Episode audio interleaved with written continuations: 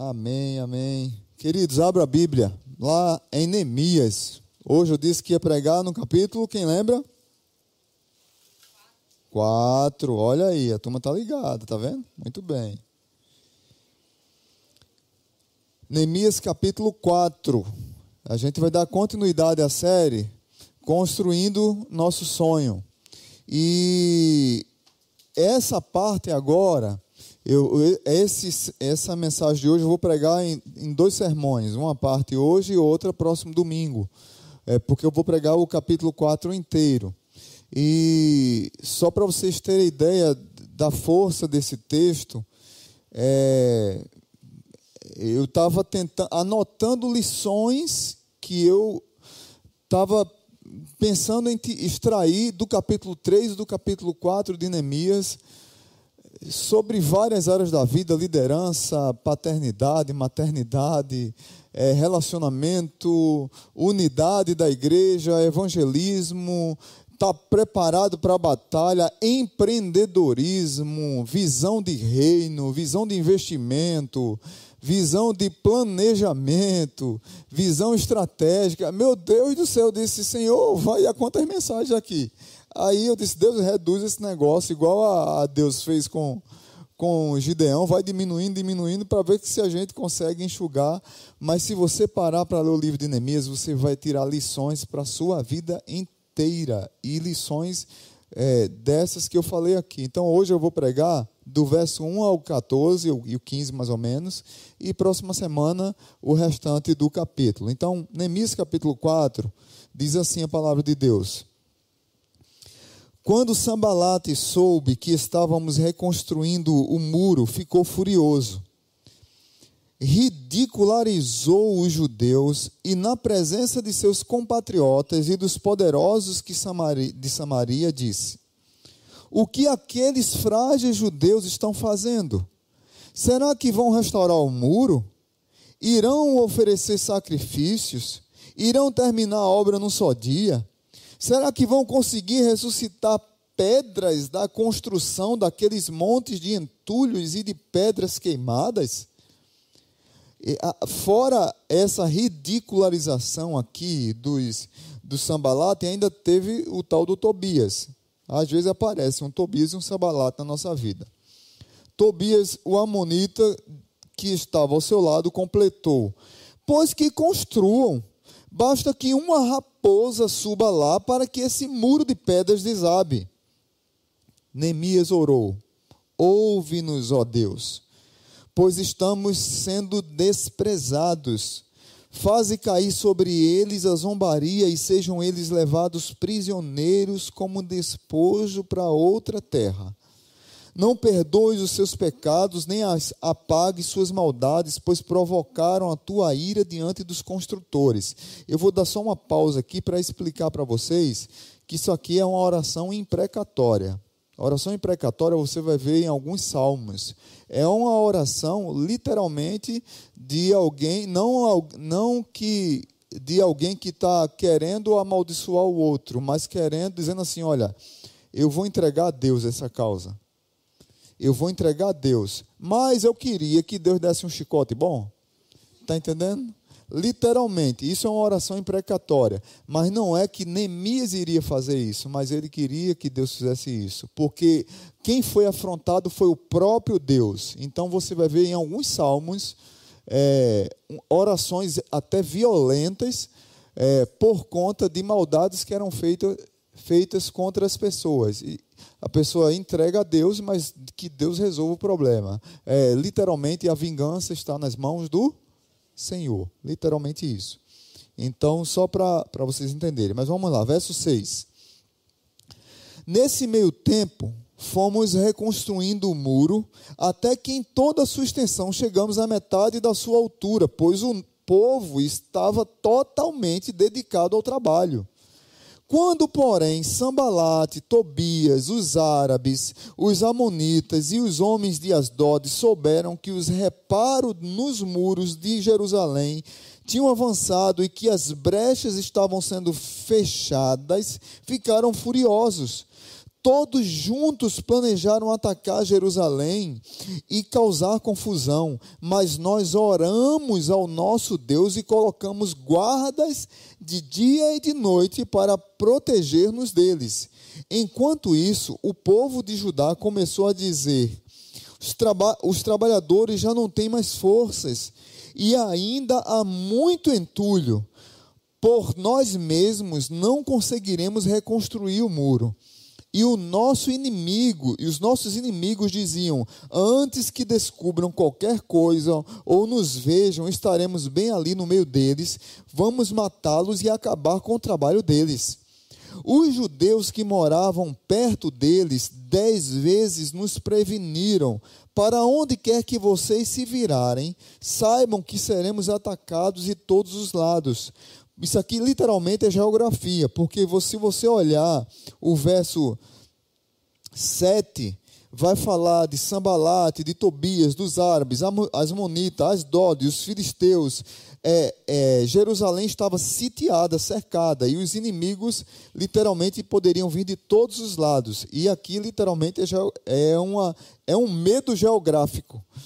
E o verso 13 por isso, posicionei alguns dos povos atrás dos pontos mais baixos dos muros, nos lugares abertos, divididos por famílias, armados de espadas, lanças e arcos. Fiz uma rápida inspeção e imediatamente disse aos nobres, aos oficiais e ao restante do povo: Guarda bem isso aí agora. Não tenham medo deles. Amém? Não temas, não temas, não tenha medo deles. Lembrem-se de que o Senhor é grande e temível e lutem por seus irmãos, por seus filhos e por suas filhas, por suas mulheres e por suas casas. Aleluia. Santo Deus, que essa palavra ela encontre abrigo no coração dos teus filhos que estão aqui que ela encontre abrigo na, no coração daqueles que nos acompanham pela internet, que vão assistir de, de repente essa mensagem um dia, ou ouvi-la talvez em alguma plataforma. Que todas as ciladas do maligno caiam por terra. Protege cada um de nós e de nossas famílias. Protege as crianças que estão lá no Ministério Infantil, o pessoal que está aqui no batismo, o pessoal que está aqui nos pré-adolescentes. E protege-nos como igreja, como povo, como família. Assim como o Senhor protegeu o povo de Israel na reconstrução dos muros de Jerusalém. No nome de Jesus. Amém. Queridos, como eu falei para vocês semana passada, não são os grandes homens que transformam o mundo mas homens fracos nas mãos de um grande Deus. E não existe nenhum progresso, nenhum progresso sem mudanças. E quem não consegue mudar a própria mente acaba não mudando coisa alguma. Falei, eu falo isso nessa igreja há 13 anos. Não existe progresso sem mudança. E quem não consegue mudar a própria mente, se sua mente está cauterizada, machucada, ferida, ideologizada, politizada, quebrada ou é, com medo de alguma coisa, ela você não vai avançar, porque a mudança começa na mente. Quem não consegue mudar a mente acaba não mudando coisa alguma. Neemias, ele foi corajoso em aceitar o desafio é, de, por, dado por Deus, com certeza, porque os muros já estavam derrubados há muitos anos, como eu já disse para vocês, mas Deus colocou o sonho no coração de Neemias, como às vezes Deus coloca o sonho em nossos corações para que nós possamos avançar em algumas coisas e algumas áreas da nossa vida.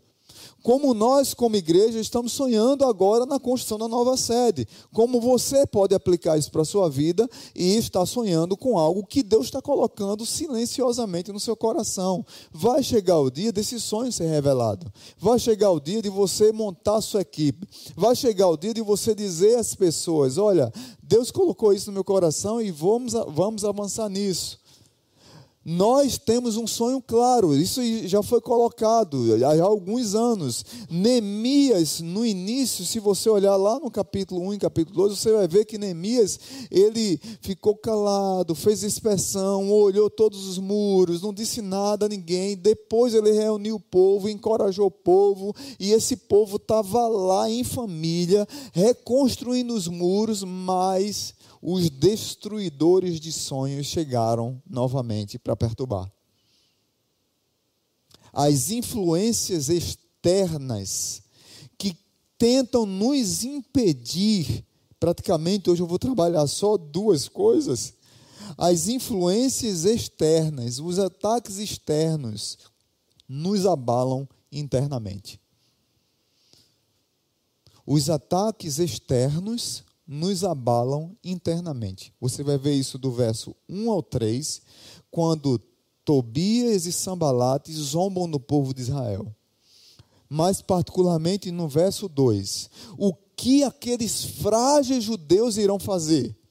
Será que eles estão pensando em restaurar os muros?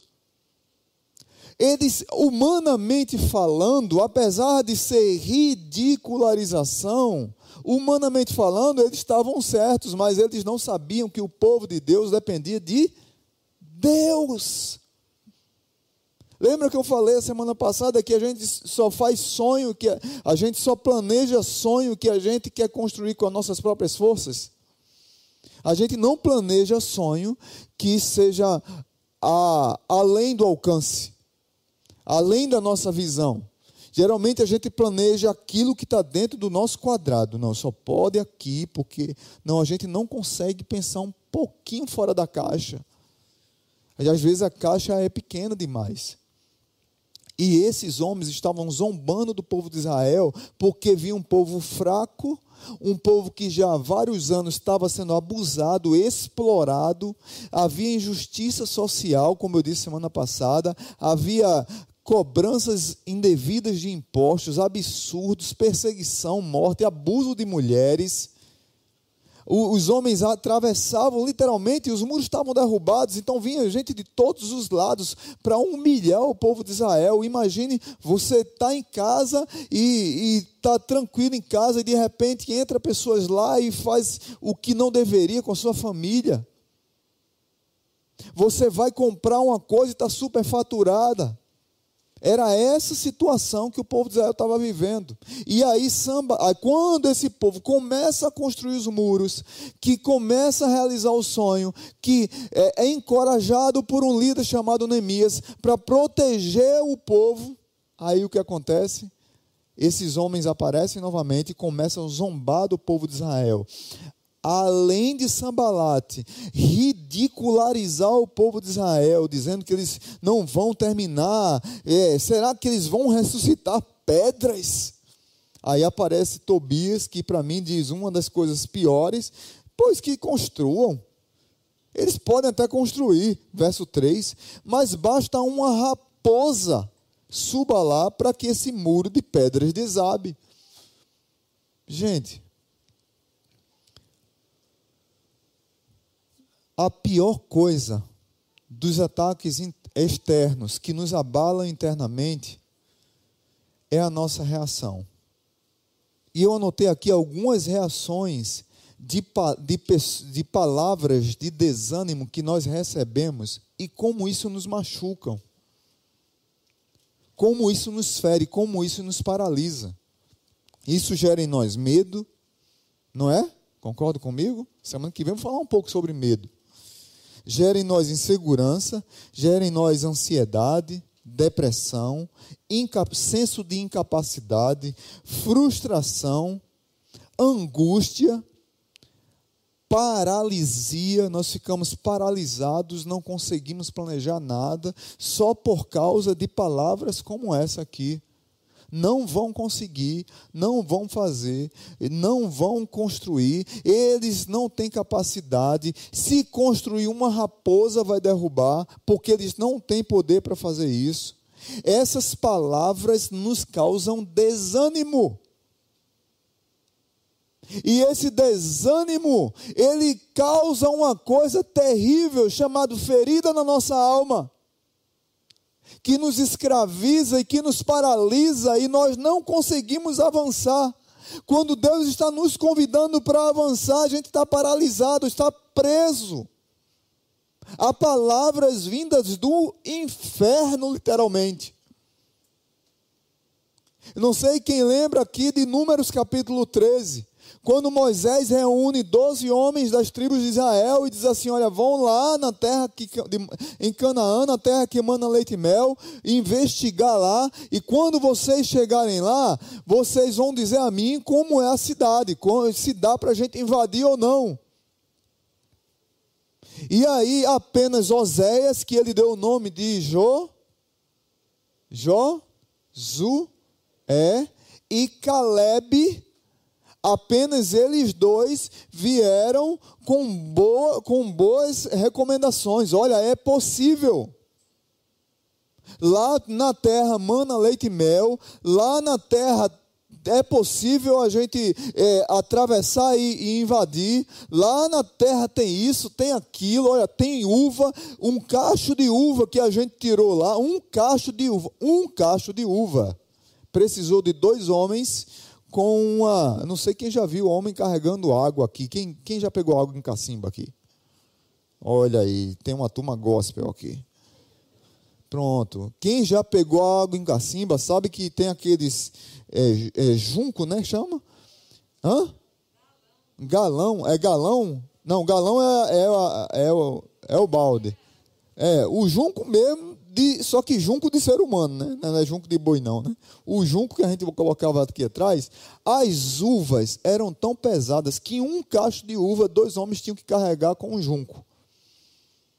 Era nesse nível. Cacho de uva grande, bonito, vistoso.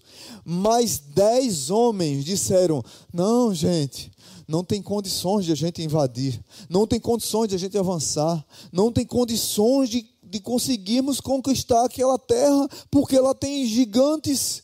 E se a gente for, a gente vai ser esmagado como gafanhotos. O povo de Israel ficou com medo. Foi uma ferida na alma do coração daquele povo. Ficaram desanimados e os desanimados só têm uma palavra de ordem no seu coração: nós não vamos conseguir. Você já viu um desanimado dizer, vamos lá, uhul, tipo Pri aqui, na hora do. Quando você vê o terreno, você faça uhul. Amém?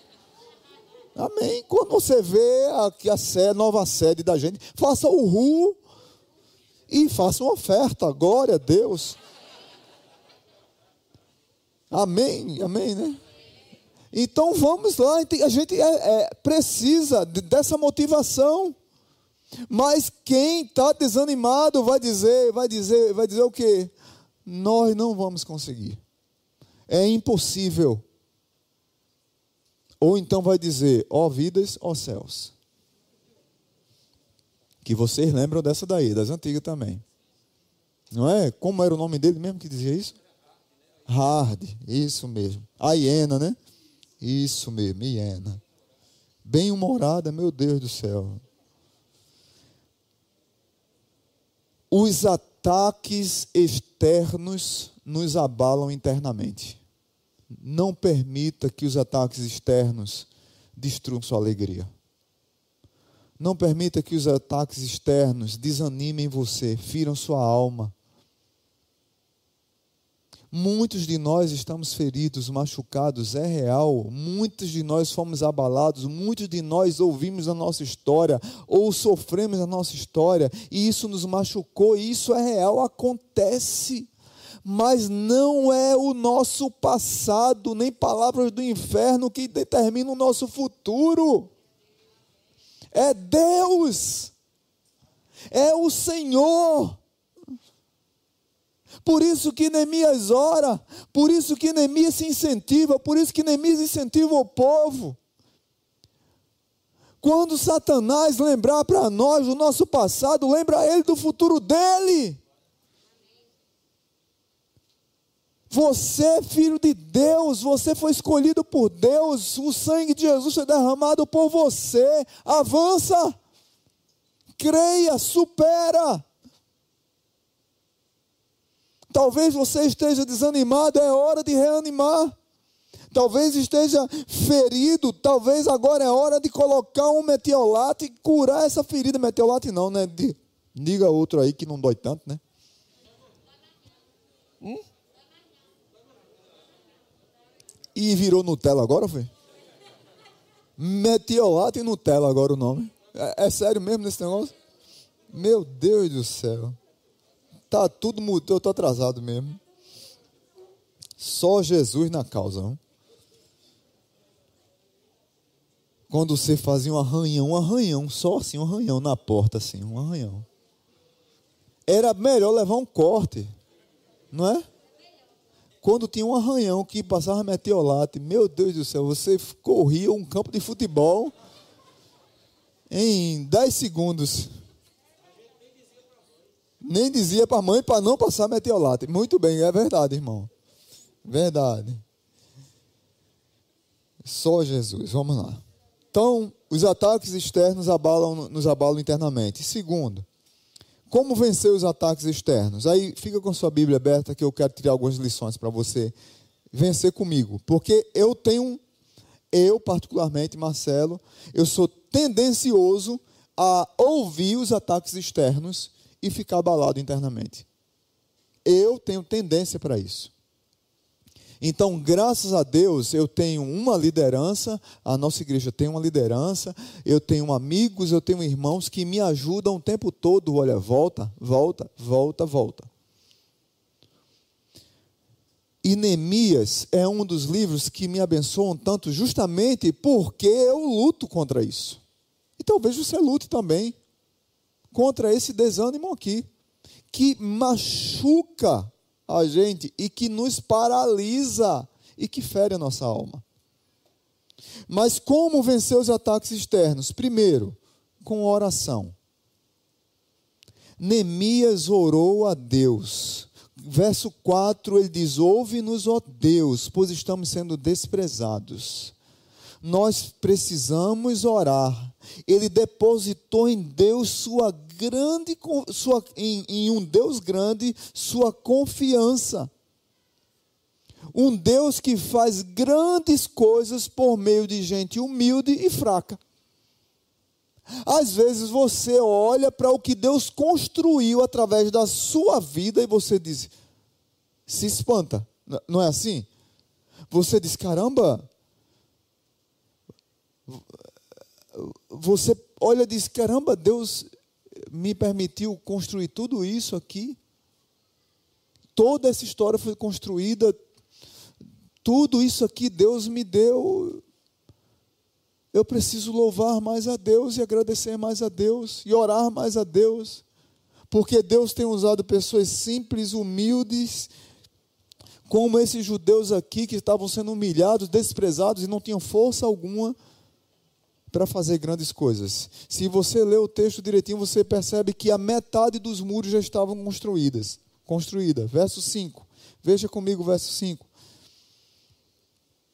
É, perdão, verso 6. Nesse meio tempo, fomos reconstruindo o muro até em toda a sua extensão, chegamos à metade da sua altura, pois o povo estava totalmente dedicado ao trabalho.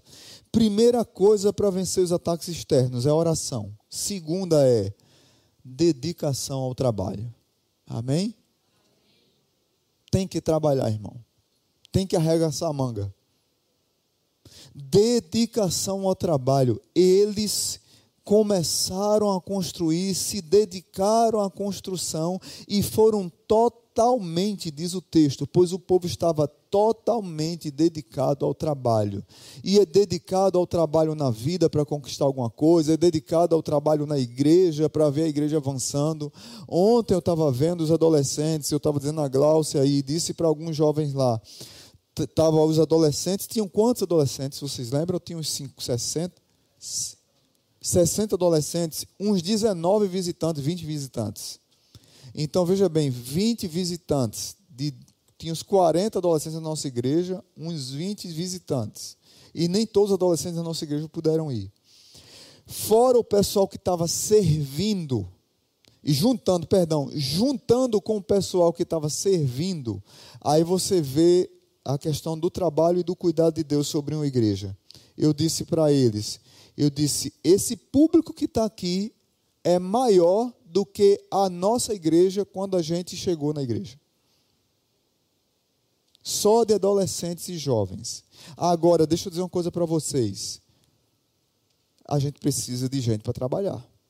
Como eles falaram ali precisa de gente que arregasse as mangas, que ame esses adolescentes, que pregue a palavra para eles, que consigam falar a linguagem deles, que no lugar de falar de cima para baixo para adolescente, às vezes a gente precisa baixar um pouquinho e falar na linguagem deles.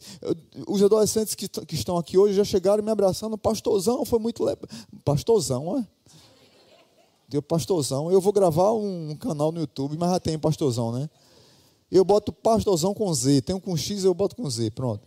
Aí, pastorzão, a gente tem que ter pororoca de novo. Eu disse, rapaz, eu tô cansado. Eu fui dormir ontem de oito e meia, irmão. Eu fui dormir ontem oito e meia, eu sou tão velho já, não aguento não. Não, mas uma alegria, né? Olha, olha, ela está se escondendo ali, a bichinha. Ela é, não se esconda não, a gente vai ter mais pororoca, amém? Oh, glória a Deus. Olha, olha, olha, olha. olha. Está com vergonha.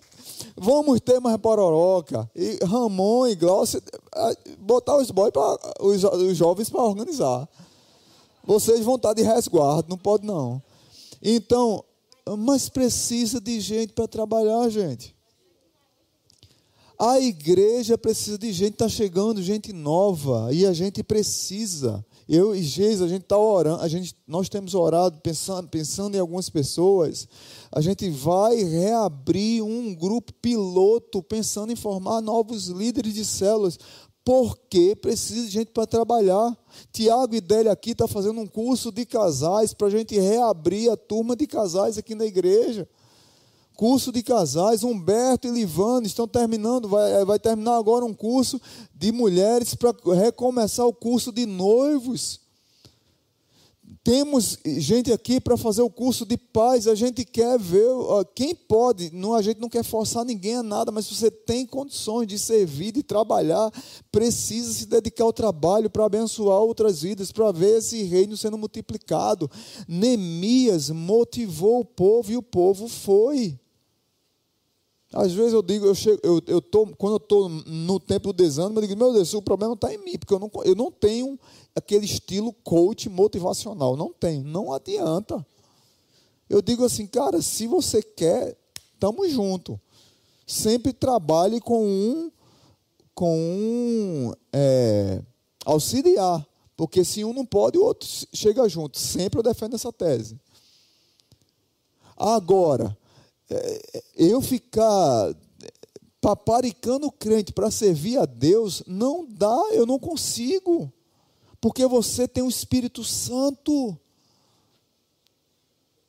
Não dá para eu ficar em cima de 550 pessoas dizendo: olha, irmãos, a gente precisa de que você trabalhe. Não dá. O que eu posso fazer aqui é no culto público, é na pregação, mas não dá para eu ficar um a um. Já pensou se eu fosse um a um, ter que. E olha que eu atendo, que eu converso, que eu visito, que eu estou junto, que eu recebo pessoas. Olha que eu falo no telefone, falo no zap. O tempo todo eu estou junto com os irmãos.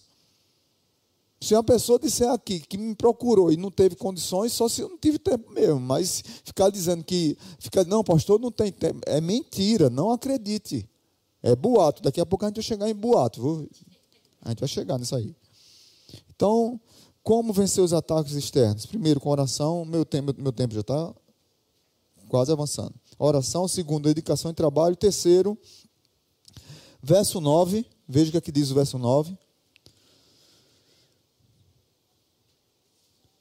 Verso 8 diz assim: Todos, todos juntos planejaram atacar Jerusalém e causar confusão. Mas nós oramos ao nosso Deus e colocamos guardas de dia e de noite para proteger-nos deles. Terceiro, oração e ação. A oração não substitui a ação. A oração não substitui a ação. Neemias orou novamente com o povo, mas ele pôs guardas. Ele disse assim: gente, não dá para ficar parado, nós colocamos guardas de dia e de noite para nos proteger. E isso é na nossa vida. É, pro, é, nos proteger de várias coisas. E aí, uma das coisas que a gente precisa se proteger é justamente de boatos, verso 10. Eles estavam, eles sabiam que havia gente de todo lado da Arábia, é, Filístia, é, Asdod, de Gesem, é, tinha Sambalate, Tobias, Samaria, tinha o povo de vários lugares, Israel estava cercado, e eles começaram a tumultuar, falando no meio deles mesmos, no verso 10 e verso 11 você vai ver isso, que eles seriam invadidos e seriam mortos a qualquer momento. Aí no verso 10 diz assim: Enquanto isso, o povo de Judá começou a dizer: Olha o que, é que acontece quando os boatos surgem. Traba os trabalhadores já não têm mais forças e ainda há muito entulho. Isso é um fato. Eles estavam cansados. Para nós mesmos não conseguiremos reconstruir os, o muro eles não queriam mais reconstruir os muros por conta de cansaço, que era fato, ok. Neemias precisava de motivar. Segundo, boatos, que gerou medo. Cuidado com os boatos. Boatos servem para destruir o espírito de coragem da equipe. Essa equipe perdeu a coragem. Meus irmãos, num verso 9 que a gente acabou de ler, esse povo estava cagota. Estava construindo, já tinha metade dos muros prontos, e além de construir, estavam vigiando suas casas. No verso 10, eles já estão com medo, não dá mais. Nós não vamos conseguir Boatos servem para destruir o espírito de coragem, de cooperação, de unidade, e muitas vezes não guardamos os muros porque nós não guardamos os nossos ouvidos. Deixa eu dizer uma coisa para você, em nome de Jesus. Sabe por que muitas vezes a gente para e desiste de algo que Deus nos chamou para fazer? Porque a gente não é que a gente não está com força, não é que a gente não está com coragem, não é que a gente não está unido, é que a gente não tapou os ouvidos. E a gente escutou palavras malditas e amaldiçoadas, e isso fez com que a gente parasse, travasse e a gente não avançasse. Como aquela história antiga que você já deve ter ouvido mil vezes do, do menino lá que ganhou o pau de sebo, não é? Não sei se você já ouviu essa história. Eu já contei aqui um bocado de vez, mas ninguém entendia porque eh, tinha cinquenta e poucos anos na festa de São Severino do Ramos. Ninguém ganhava o pau de sebo. Eu fui longe agora, São Severino do Ramos.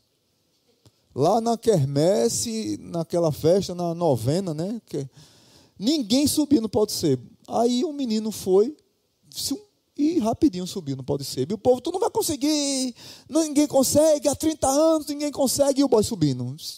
E veio um campeão, não sei de que, de esqui, que subiu nos Alpes Suíços, que subiu no Monte Everest, e ele chegava na metade escorregava. Mas o menino foi lá subindo, subindo, e o povo, você não vai conseguir, você não vai conseguir, o menino subindo, você não vai conseguir, não vai conseguir. O menino subiu e chegou lá, pegou a botija de ouro e ganhou, e não sei o que lá, aquela coisa toda.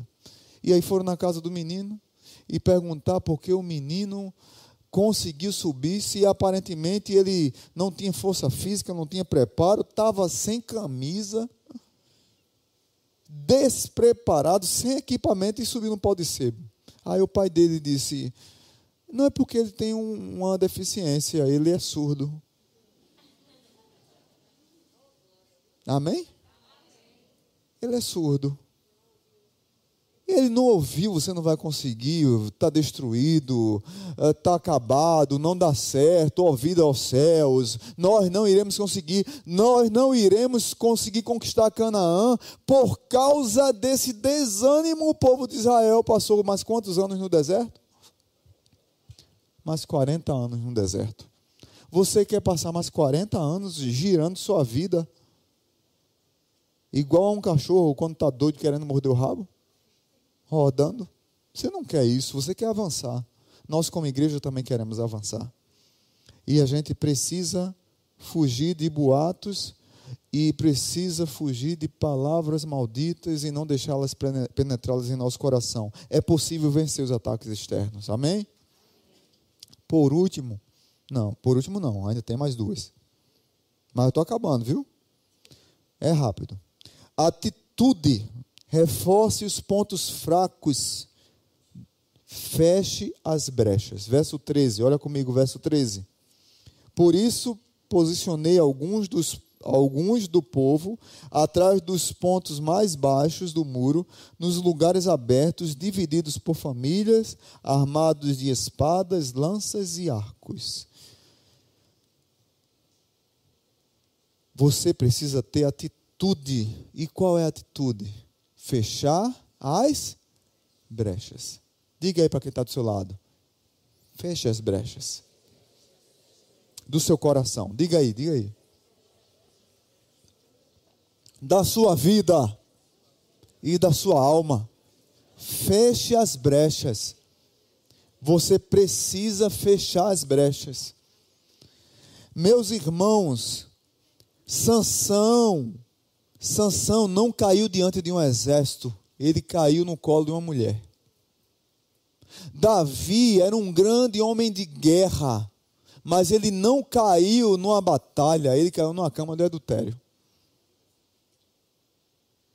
Nós precisamos fechar as brechas, porque o inimigo o tempo todo está querendo destruir.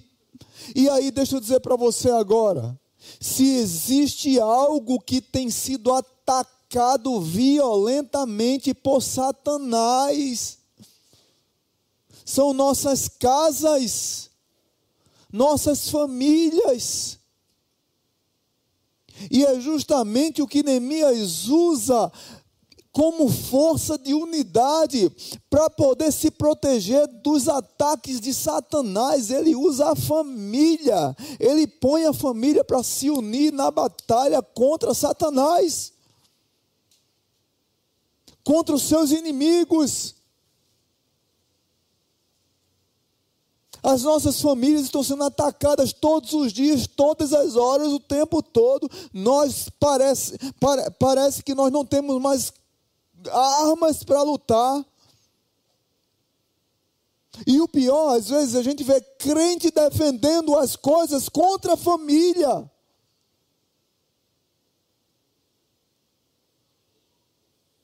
E eu não estou falando de discurso falso moralista de político a favor da família, não. Não estou falando disso, não, viu? Eu estou falando de crente que está a favor de, de coisas que são contra a família, por conta de discursos ideológicos, estão a favor do discurso ideológico e indo contra a família e acha que está certo e que a gente tem que aceitar. Não temos que aceitar. Não temos que concordar, está errado e é pecado. E nós precisamos nos posicionar, sim. Como igreja, como povo de Deus, sim. Agora, desprezar, é, humilhar, rejeitar, discriminar, aí não, isso está errado. Agora, a gente não se posicionar, aí eu vejo os defensores das ideologias hipócritas da Globo dizerem assim: não, é, é, meni, é, aquela teve uma guerra aí de menina usa azul, azul, rosa e homem usa azul. Aí os hipócritas da Globo é, numa campanha de que menino usa menino usa rosa e menina usa azul. Mas os filhos deles, to, todos os filhos desse casal, é, os meninos era tudo azul desde bebezinho e as meninas tudo rosa desde bebezinho. Mas no discurso ridículo, hipócrita, que alguns crentes defendem, gente, não dá para não dá para aguentar isso. Me perdoe. Me desculpem quem defende movimento LGBT, movimento homossexual. Me desculpem quem defende o feminismo, mas isso é uma das piores desgraças que tem acontecido contra a família nos últimos anos. Um crente falar contra patriarcado, ele precisa ler a Bíblia. Ele não leu a Bíblia, não estudou a Bíblia. Para entender que Deus instituiu o patriarcado para proteger as mulheres. Ele não conhece a palavra de Deus, me perdoe. Você, você não conhece a palavra de Deus, você conhece a sua ideologia. Nós precisamos fechar as brechas. Nós precisamos fechar as brechas. Aí tem pastores. Defend... Tem um pastor da Globo agora, um tal de, de Henrique Vieira, pregando um bocado de mentira na televisão, com uma linguagem doce, poética mansa, mas um evangelho sem cruz, um evangelho sem redenção, um pecado sem punição, uma mentira serpentenciosa que tem seduzido muitas pessoas. Deixa eu dizer uma coisa para vocês. Ou você volta para a palavra, ou você é crente. Ou você volta para a palavra, ou você não é igreja. Porque quem é igreja e quem é discípulo de Jesus, pode surgir qualquer ideologia, mas ele fica com a palavra. Amém? Neemias está dizendo: fecha as brechas. Nós estamos arreganhando as brechas. E aí, deixa eu dizer uma coisa para vocês. Eu posso até ser preso, mas eu não vou abrir a brecha, não eu posso ser perseguido e julgado e atacado, como eu fui nos últimos dois anos e tenho sido, por pessoas aqui da igreja mesmo, que têm defendido ideologias, que saíram da igreja, que têm me atacado em redes sociais, que têm me atacado violentamente, palavras do inferno pelo, por WhatsApp, falando mal de mim para outras pessoas, mas eu não abro um centímetro para uma ideologia que vai contra a palavra de Deus. Não abro. Me perdoe, mas eu não abro. Porque eu tenho visto jovens e adolescentes indo para a boca do inferno por causa de ideologia. Por último, Neemias fez uma inspeção, uma inspeção. Verso 14. Verso 14, a primeira parte. Fiz uma rápida inspeção imediatamente e disse aos nobres e aos oficiais e ao restante do povo. Ele fez uma inspeção, ele olhou. E aí, por último, o que é que ele disse para encorajar o povo? Não tenha medo deles. Lembrem-se, lembrem-se de que o Senhor é grande e temível, e lutem por seus irmãos, por seus filhos e por suas filhas, por suas mulheres e por suas casas Neemias encorajou. Deixa eu dizer uma coisa para vocês. Eu não sei ser um coach motivador, mas se tem uma coisa que Deus me deu dom foi de Barnabé, de encorajador.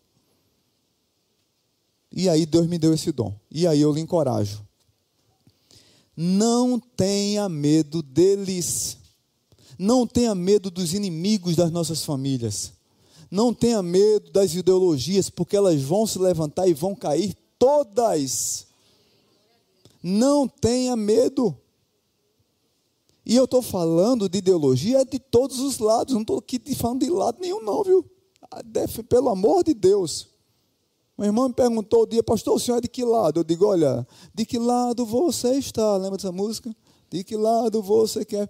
Eu, irmã, eu vai ter dia que você vai me ouvir pregar e vai achar que eu sou de um lado, e vai ter dia que você vai me ouvir pregar e vai me achar que eu sou do outro lado. E aí você vai ficar com raiva de mim num dia e vai ficar feliz comigo no outro dia. E aí no outro dia vai ficar com raiva. E no outro dia eu vou celebrar ceia e vou dizer: você que é da direita, vire para a esquerda e diga assim: irmão, eu te amo em nome de Jesus. E aí a irmã começou a rir. Eu disse: olha, a gente precisa ter muito equilíbrio. Muito equilíbrio. Porque aqui tem público de todos os lados. Agora, o que eu não engulo é a ideologia. E se o partido ou a política que você está lá e tem uma ideologia contrária à palavra de Deus, aí você pensa duas vezes. Como uma jovem que foi muito sincera, que me procurou um dia desse e disse assim: Pastor, eu estou em crise. E é isso, gente, que eu estou falando, de gente fechar as brechas. Eu estou em crise e eu quero me filiar a um partido. Aí eu disse, aí ela disse o nome do partido, eu disse: Me diga, essa ideologia que você está dizendo aí, desse partido, tem alguns países que implantaram esse tipo de ideologia. Me diga qual foi um desse partido, um só, desse, dessa política que deu certo. Me diga um partido, um país que deu certo. Ela disse, pastor, não tem. Eu disse, por que você vai se filiar a esse partido? Você pode fazer a obra de Deus sem se filiar a esse partido. Mas ela foi muito sincera, eu gostei da atitude dessa jovem sendo in, com raiva de algumas coisas e sendo empestada por ideologia. Empestada por ideologia. E ela em crise pede ajuda, pede socorro. E a gente ora junto, passamos quase quatro horas conversando. Choramos, rimos, brincamos. Serva de Deus continua aqui na igreja e louvado seja Deus que não se filiou a partido. Porque ela, eu disse: olha, num dia que o seu partido estiver na rua zombando da palavra de Deus, colocando crucifixo no ânus e dizendo que isso é arte, fazendo cocô em santo, zombando da Bíblia, dizendo, feito eu vi um na Paraíba, que a Bíblia, eu tenho provas fotográficas de que a Bíblia é machista. Eu disse, caramba, a pessoa ela é tecnológica, porque pegar a Bíblia e dizer que tirou foto da época da Bíblia, ela é bem avançada tecnologicamente. No dia que esse partido aí tiver fazendo isso e você estiver lá junto com eles, você vai aplaudir o que eles estiverem falando? Ela disse: Não, não vou aplaudir, porque eu não concordo com isso. Eu disse: Então, para mim você já respondeu. Nossas famílias estão sendo atacadas pela internet, nossas famílias estão sendo atacadas por plataformas digitais. Nossas famílias estão sendo atacadas por canais de televisão, por filmes, por séries. E nós estamos muitas vezes de mãos atadas, achando que não podemos fazer nada. Deixa eu dizer para vocês o que Neemias disse: Não temas, lembrem-se do Senhor e lute por suas famílias. Você pode desligar a TV se não tiver ensinando o que presta. Você pode assistir um filme do lado do seu filho e dizer, feito agora, fizeram um, novo filme aí de Cinderela, feminista. Cinderela feminista. Extremamente contrário às escrituras. Você pode assistir e dizer, oh, está errado, isso aqui está errado, a história não é assim. É mentira. Mas você pode pegar um filme que tem links com o evangelho, feito que crente, quando a coisa é boa, ele diz que é do diabo. E quando a coisa é do diabo, ele diz que é boa. Eu não entendo. Porque eu já vi crente falar mal de Alice no País das Maravilhas. Alice no País das Maravilhas tem um chapeleiro maluco. Sim, o que é que tem? Quem escreveu Alice no País da Maravilha foi um pastor chamado James. É, esqueci agora. Carroll. Aí a pessoa. Hã? Lewis Carroll, obrigado, querido. tinha que ser o Eliseu, é top da galáxia. Lewis Carroll, pastor anglicano que escreveu Alice no País da Maravilha. Como, o que é que tem ali do diabo? Você está ali, é de Deus, irmã. As Crônicas de Nárnia, não filme bom. As Crônicas de Nárnia foi de C.S. Lewis, meu Deus do céu. Ah, Senhor dos Anéis, Senhor dos Anéis foi de Tolkien, que era católico, e ele pregou o evangelho para C.S. Lewis, que se converteu ao evangelho. Aí um ficou crente e outro católico, mas os dois cristãos. E no final da vida de Tolkien, Tolkien se converte ao evangelho e vai ser protestante. Aí o que é bom, que, que a gente pode usar, quanto, quantos filmes bons que tem que a gente pode usar e fazer links, fazer pontes com o Evangelho. A gente não faz para proteger nossa família. Mas a internet está cheia, queridos. E a gente precisa fechar as brechas. Feche as brechas da sua casa, do seu coração. Você que está na internet nos ouvindo, você que está aqui, feche as brechas do seu coração, da sua casa, da sua família. E continue seguindo firme no Senhor. A luta não é fácil. Mas nós estamos construindo um sonho. E o sonho muito maior do que simplesmente a nova sede que a gente quer construir é um sonho de fazer uma igreja de discípulos de Jesus. A gente pode um dia nem, eu posso nem ser o pastor que vai inaugurar, porque a gente pode demorar, sei lá, 30, 20 anos para construir, não sei. Deus é que sabe. Mas uma coisa que eu quero levar para a cova é que eu formei uma igreja de discípulos de Jesus. Discípulos de Jesus. Que seguem a Jesus. Que quando bate o pé assim, ó, tá cheio de areia porque Jesus estava na frente, caminhando, a areia se levantava e melava os pés de quem vinha atrás, porque seguiu o Mestre. Que assim seja na sua vida, que assim seja na minha vida, que possamos aprender com Neemias e seguir a Jesus. Vamos orar. Pai bendito, muito obrigado por tua palavra. Abençoa a vida dos teus, teus filhos aqui. Aqui são teus filhos. O Senhor sabe do nosso coração e o Senhor sabe do nosso desejo de ver a tua igreja crescer em sabedoria e graça. O Senhor sabe do nosso desejo no coração de ver essa igreja louvar o Senhor com zelo e alegria. Mas o Senhor sabe muito mais do nosso coração de ver essa igreja dependente do Senhor sendo discípula do Senhor e ver as pessoas aqui crescendo, servindo, amando, mas principalmente, ó Pai, não permitindo que os ataques externos nos paralisem. Pai, chegou a hora, talvez, de a gente se posicionar em várias áreas na nossa vida. Nós estamos num, num limbo terrível. E como igreja, a gente precisa dizer que nós não somos essa igreja que tem se propagado aí fora no Brasil.